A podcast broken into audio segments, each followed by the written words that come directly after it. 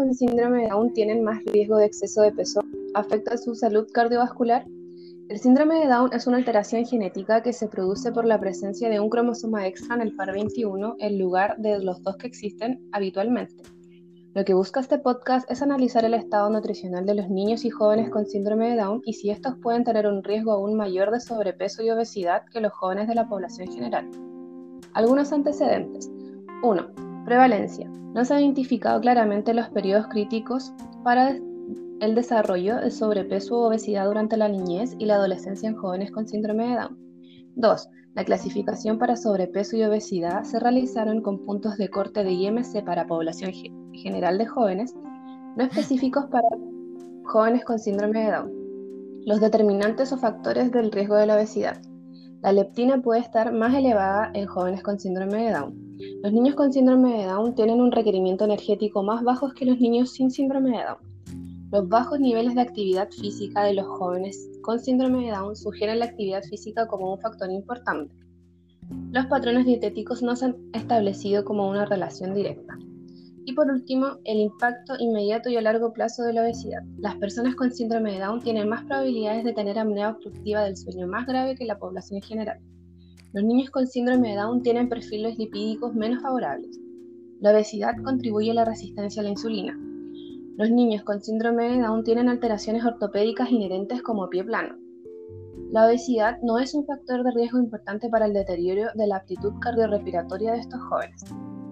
¿Por qué la resistencia a la leptina en niños con síndrome de Down influyen en el exceso de peso? La grasa es el principal determinante de los niveles circulantes de esta hormona. Esta puede contribuir a un mayor riesgo de obesidad se vio que la leptina y el porcentaje de grasa corporal presentan una asociación positiva significativamente mayor en los niños con síndrome de Down, ya que estos presentan mayor grasa corporal. Niveles elevados de triglicéridos afectan el transporte de leptina a través de la barrera hematocefálica o saturan al receptor. Se sugiere una mayor resistencia a la leptina en la población con síndrome de Down. Otra pregunta es, ¿tienen los niños con síndrome de Down mayor grasa corporal que los sin síndrome de Down? En un estudio se comparó masa corporal entre niños y adolescentes con síndrome de Down y sin síndrome de Down mediante DEXA y se comparó el porcentaje de grasa corporal junto con la circunferencia de cintura.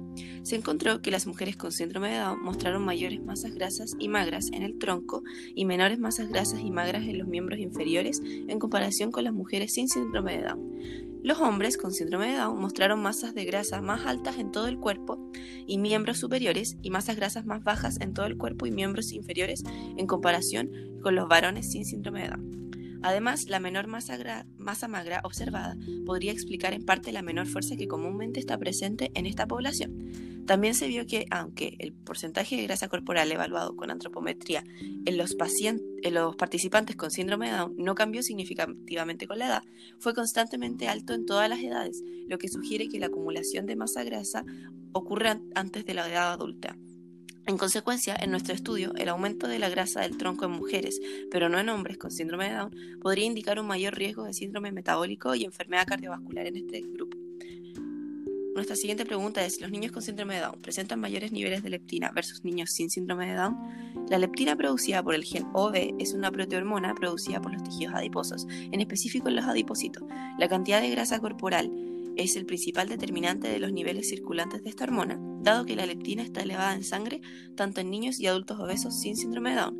Se necesita entonces evaluar estos niveles en los niños que con síndrome de Down, ya que están predispuestos a la obesidad, dado que este síndrome es un trastorno y los niveles séricos de leptina son responsables asociados con la obesidad y los niños con síndrome de Down también son obesos debido al aumento de los niveles séricos de leptina, por lo que es importante una modificación del estilo de vida y modificación de la dieta.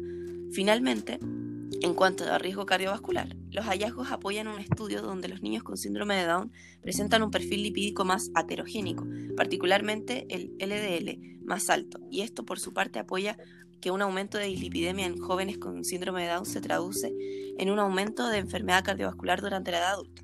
En conclusión, entonces se han sugerido varios mecanismos, incluido un cambio en la calidad de vida y patrones alimentarios donde los nutricionistas son clave y las diferencias en los patrones de actividad física.